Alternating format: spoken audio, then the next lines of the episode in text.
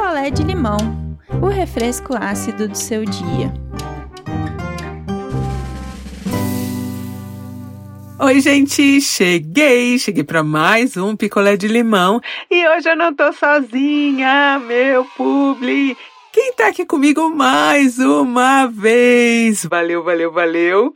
A Hidrabene, a nossa amiga cor de rosinha que eu amo. A Hidrabene continua na Black Friday. E hoje eu vou falar para vocês da base queridinha das Hydra Lovers. Eu amo esse nome, Hydra Lovers.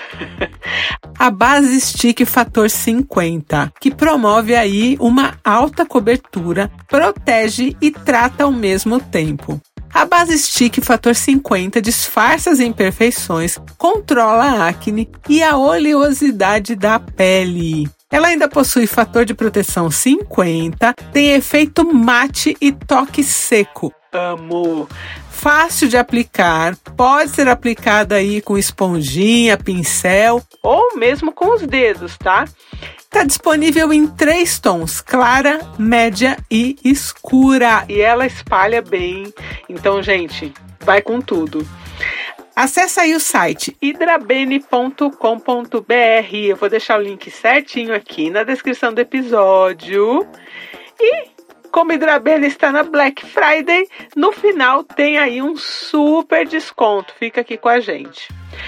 E hoje eu vou contar para vocês a história da Edna. Essa história era para estar tá no meu erro, porque a Edna, ela realmente ela se arrepende demais de tudo que aconteceu. Mas como ela quer aí a opinião de vocês e meu erro é um quadro exclusivo, né, onde não tem comentários, nada. Então a Edna pediu que eu colocasse no picolé de limão. Então vamos lá. Vamos de história. A Edna foi adotada quando ela tinha dois anos de idade pela dona Mirtz. E a dona Mirtz sempre foi uma mãe muito amorosa, tanto que a Edna foi adotada e o Jorge também foi adotado. Então, Edna e Jorge, eles não são irmãos biológicos, né? Foram adotados aí na mesma época pela dona Mirtz. Dona Mirtz deu tudo para eles. O seu João, marido de Dona Mirtz, morreu pouco tempo depois, então era Dona Mirtz Edna e Jorge. E assim eles cresceram. Dona Mirtz trabalhando muito, né, e conquistando as coisas para poder dar um futuro, né, para os filhos e tal. E assim ela conseguiu. Eles estudaram em escola pública, mas depois eles conseguiram fazer uma faculdade, mesmo uma faculdade particular com bolsa. E, enfim, se formaram. Dona Mirtz ali, né, super feliz que criou os filhos, tal. Quando a Edna estava com 24 anos, já formada na faculdade de administração. Ela resolveu que ela queria conhecer aí a sua mãe biológica. Ela tinha essa curiosidade, ela queria saber mais, né, sobre a sua origem, sobre a sua mãe. O Jorge nunca teve essa curiosidade, nunca quis buscar a família biológica, mas a Edna tinha essa vontade. Então Dona Mirce falou: "Não, vamos, vamos procurar, né? Eu tenho a sua primeira certidão de nascimento tal. E Dona Mirtz ajudou nesse processo até que elas encontraram aí a mãe biológica da Edna. Inicialmente já foi assim um pouco estranho porque a mãe biológica da, da Edna foi super hostil com a Dona Mirtz. E a Edna ficou, né, super assustada assim tal, mas a dona Mirtz falou: Bom, eu vou entender como mãe que eu sou também, que ela deve estar tá ferida, porque eu criei a filha dela, enfim. E dona Mirtz se afastou um pouco, né, daquela relação de mãe biológica e Edna e seguiu a vida. Acontece que a mãe biológica da Edna começou a dizer uma coisa que não era verdade que foi que Dona Mirtz tinha roubado a Edna dela. E isso não foi verdade. A, a, a Edna ficou um ano num abrigo de crianças e foi para um lar temporário, não deu certo, voltou, enfim. Teve todo o processo jurídico normal, né? Não foi um roubo de criança. E aí a Edna começou a ir na da mãe biológica dela. Achar que de repente ela foi roubada, que de repente foi privado dela, né, esse contato com a mãe biológica. A mãe biológica botou na cabeça da Edna que a Edna tinha parte da casa, do carro da dona Mirtz. E, gente, eu já vou dizer uma coisa aqui para vocês: não existe herança de pais vivos, tá? Seus pais podem gastar aí tudo que eles têm e não deixar nada para vocês, porque não é obrigação deles, tá? Não existe herança de pais, pais vivos. Quando o seu João morreu, a dona Mirtz não tinha casa, não tinha carro. Ela comprou tudo depois que o seu João morreu. Então, nem herança por parte de pai, os filhos ali, nem Jorge, nem Edna tinham direito. Então, era tudo da dona Mirtz. A Edna começou a brigar com a dona Mirtz porque ela queria ir parte da, da, da casa, parte do carro. E Dona Mirtz, muito instruída que é, disse: Olha, você não tem direito, né? Eu, eu tô viva. E elas romperam por conta disso. E Edna, com 25 anos, foi morar com sua mãe biológica. Acontece que uma coisa é você conhecer e outra coisa é você morar, né? Morando com a mãe biológica, Edna começou a perceber que tipo de mãe era dela. Primeiro que era uma mulher que aplicava pequenos golpes nas pessoas, era uma mulher fria, uma mulher muito interessada em dinheiro e que a Edna estava trabalhando, fazia questão de pegar o pagamento inteiro da Edna e a Edna achava que tinha uma dívida com a mãe biológica e dava o pagamento inteiro. Paralelo a isso, Jorge ficou muito magoado com a irmã, pelo que a irmã fez com a mãe, Dona Mirtz. E Dona Mirtz ficou numa tristeza, numa depressão tão grande pelo rompimento com a filha, com a Edna, que em sete meses Dona Mirtz faleceu. E só aí quando Dona Mirtz faleceu e que o Jorge mandou mensagem para Edna, porque mil vezes a Dona Mirtz pediu para que a Edna fosse vê-la, né? Fosse lá na casa e a Edna não foi, é que caiu a ficha da Edna de que tudo que ela tinha feito, né, estava errado. Só que agora já era tarde. Dona Mirtz estava morta. O Jorge permitiu que a Edna fosse ao velório mas não permitiu que ela acompanhasse o enterro, botou ela para correr, botou ela para fora. Assim que que terminou o velório, o Jorge botou um advogado para fazer o inventário. O inventário foi feito. Ele financiou a metade da casa da Edna, né, para dar o dinheiro para ela e ele ficou com a casa e deu o carro para Edna ficou com a casa da mãe dele, ficou com todas as coisas e tal, né? Que estavam dentro da casa. E a Edna ficou com o carro, mais o dinheiro que era parte dela da casa.